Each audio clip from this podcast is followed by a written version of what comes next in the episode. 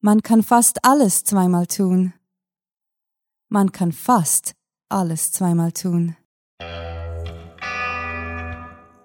Willkommen zum Cluecast. Hallo, liebe Freunde des Podcast-Hörens. Hier sind wir schon wieder, die Cluecaster, die euch pünktlich zweimal pro Woche eine Geschichte präsentieren und sich darüber freuen, dass ihr mit von der Partie seid. Verlasst uns doch auch nach der Story nicht sofort, denn wir können euch echt gut leiden und möchten nicht, dass ihr all die wichtigen Informationen verpasst, die wir für euch bereithalten. Vorerst aber wünschen wir euch viel Spaß mit der Kurzgeschichte.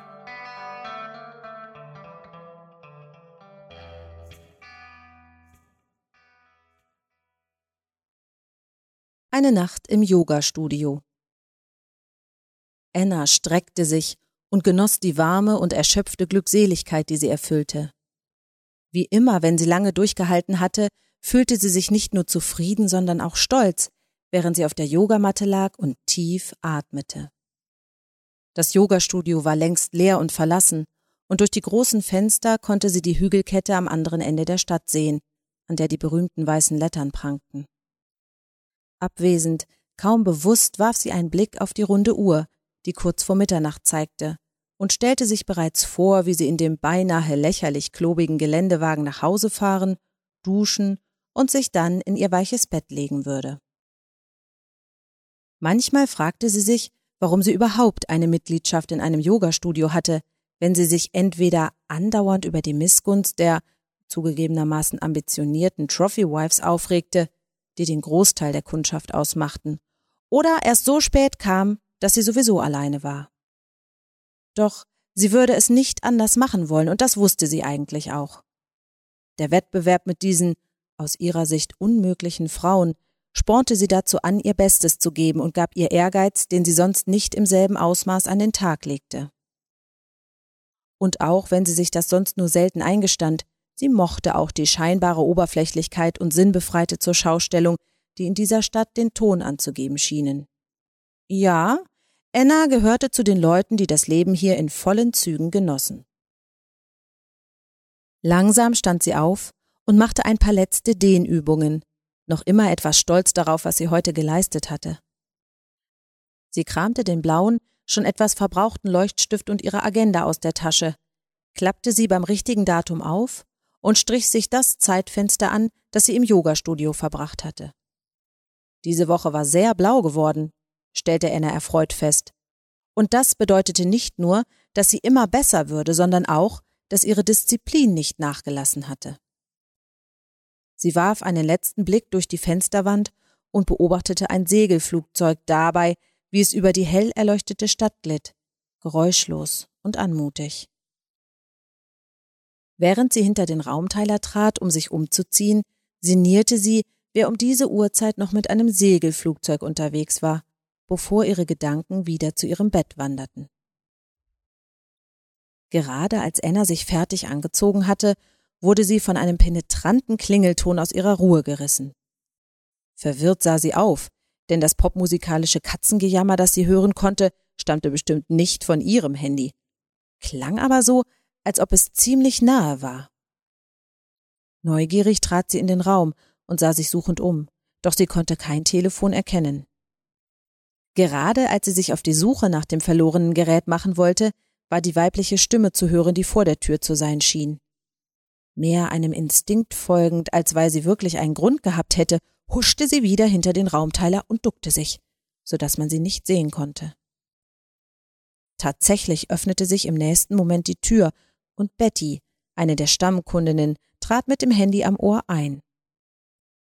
Natürlich konnte Anna sie nicht sehen, doch diese Person hätte sie unter Hunderten herausgehört, denn Betty klang so, als würde sie ständig versuchen, sich bei jemandem anzubiedern. Anna verdrehte die Augen und hoffte, dass die andere Frau möglichst bald wieder gehen mochte, denn sie hatte wirklich keine Lust, sich mit ihr zu unterhalten. Betty gehörte genau in die Kategorie von Ehefrauen, die Anna sowieso auf den Wecker gingen und wegen der sie nichtsdestotrotz in eben dieses Yogastudio ging, um sich von ihnen zu Bestleistungen anspornen zu lassen. Das hieß aber noch lange nicht, dass sie sich gern mit ihrer quasi Kontrahentin unterhielt.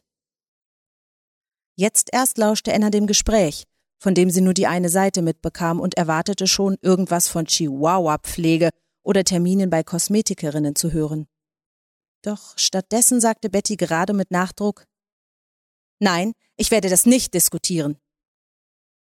Erstaunt horchte Anna auf. Sie hätte es der anderen nicht gegeben, dass sie trotz all der gespielten weiblichen Verhaltensmuster so bestimmt sprechen konnte. Jetzt war ihr Interesse geweckt.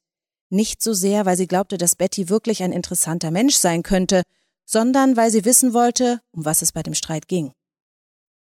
Ich habe dann einfach keine Zeit, um mit meinen Freundinnen auszugehen, fuhr die Telefonierende genervt fort und schwieg dann kurz, während sie jemanden am anderen Ende zuzuhören schien. Was? Warum jede Woche? fragte sie dann ungeduldig nach und fügte hinzu, das weißt du genau, dann kommen die neuen Folgen. Na klar, sie schaut sich sicher American Idol an, murmelte Anna sarkastisch, aber so leise, dass nur sie es hören konnte. Doch zu ihrer völligen Überraschung entgegnete Betty nun wieder versöhnlicher Aber du weißt ja, ich mag halt Zombies. Damit hätte Anna nicht gerechnet, denn die andere Frau war für sie immer die lebende Inkarnation eines Stereotyps gewesen, und sie hätte sie eher mit Modemagazinen als mit Zombie-Fernsehserien in Verbindung gebracht. Welche Überraschungen mochte Betty wohl jetzt noch auf Lager haben?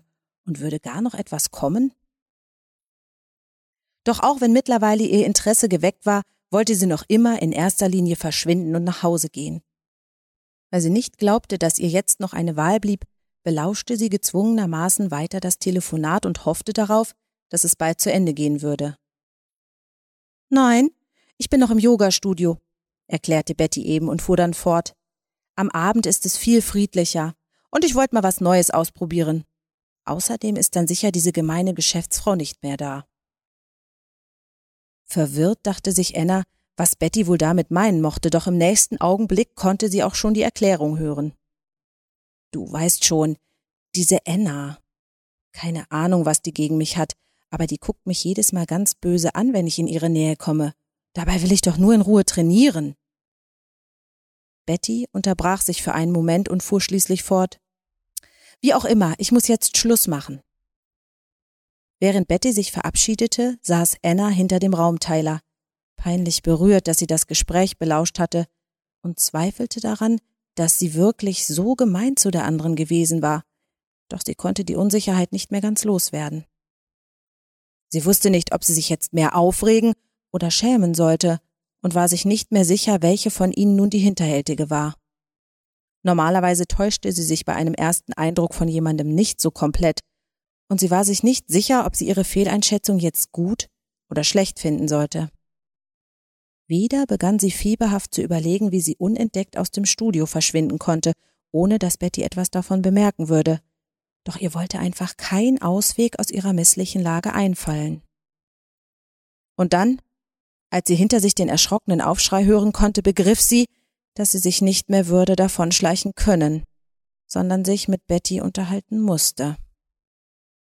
Und obwohl ihr die Situation so unangenehm war, dass sie schon rot wurde, bevor sie sich umdrehte, so war ein Teil von ihr doch neugierig darauf, ob sie sich jetzt mit Betty besser oder gar nicht mehr verstehen würde.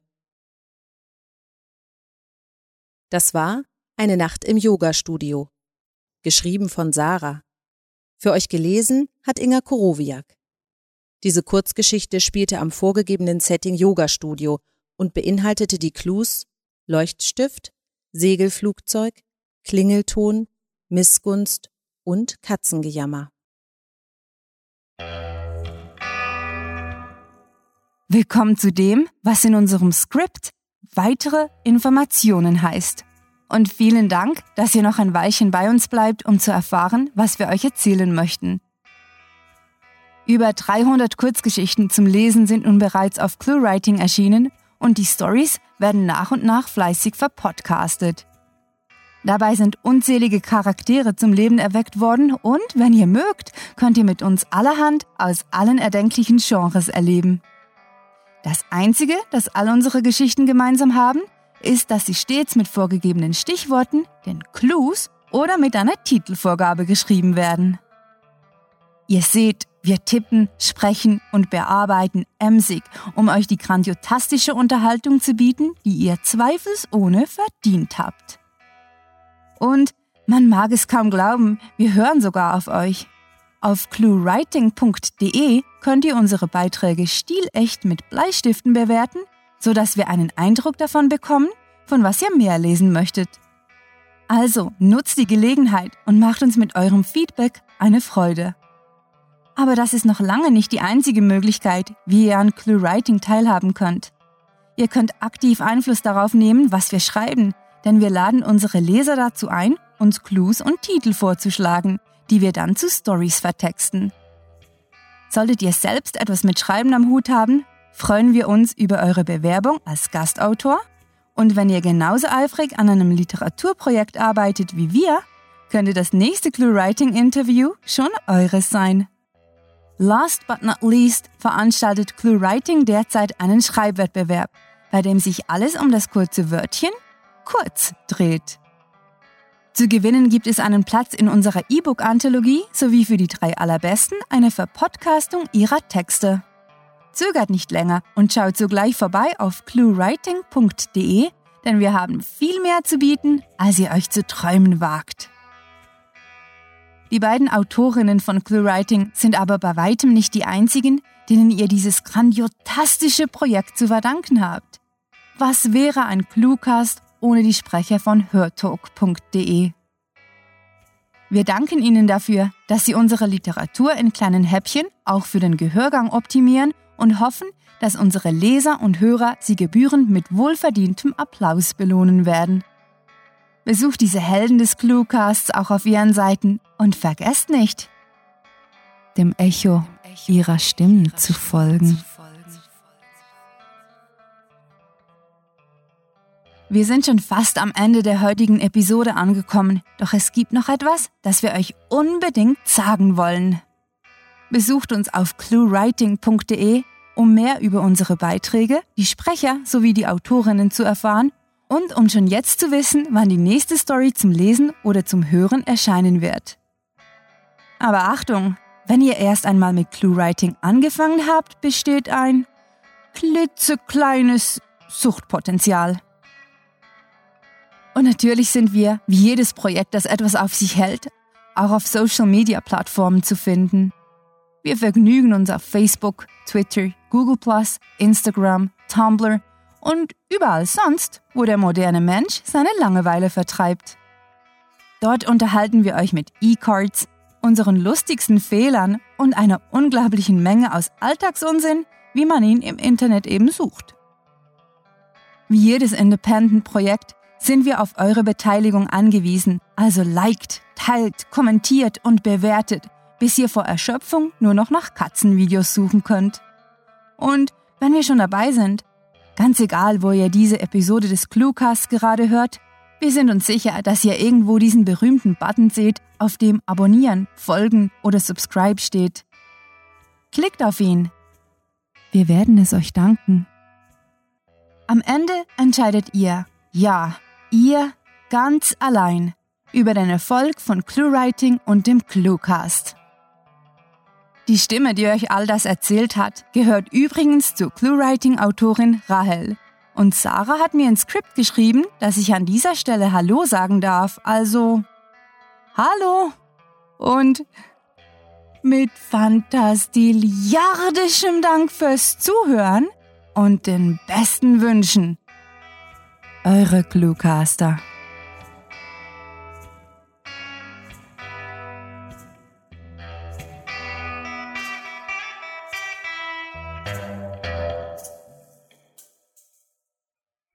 Wir sind Wiederholungspodcaster in Ausbildung.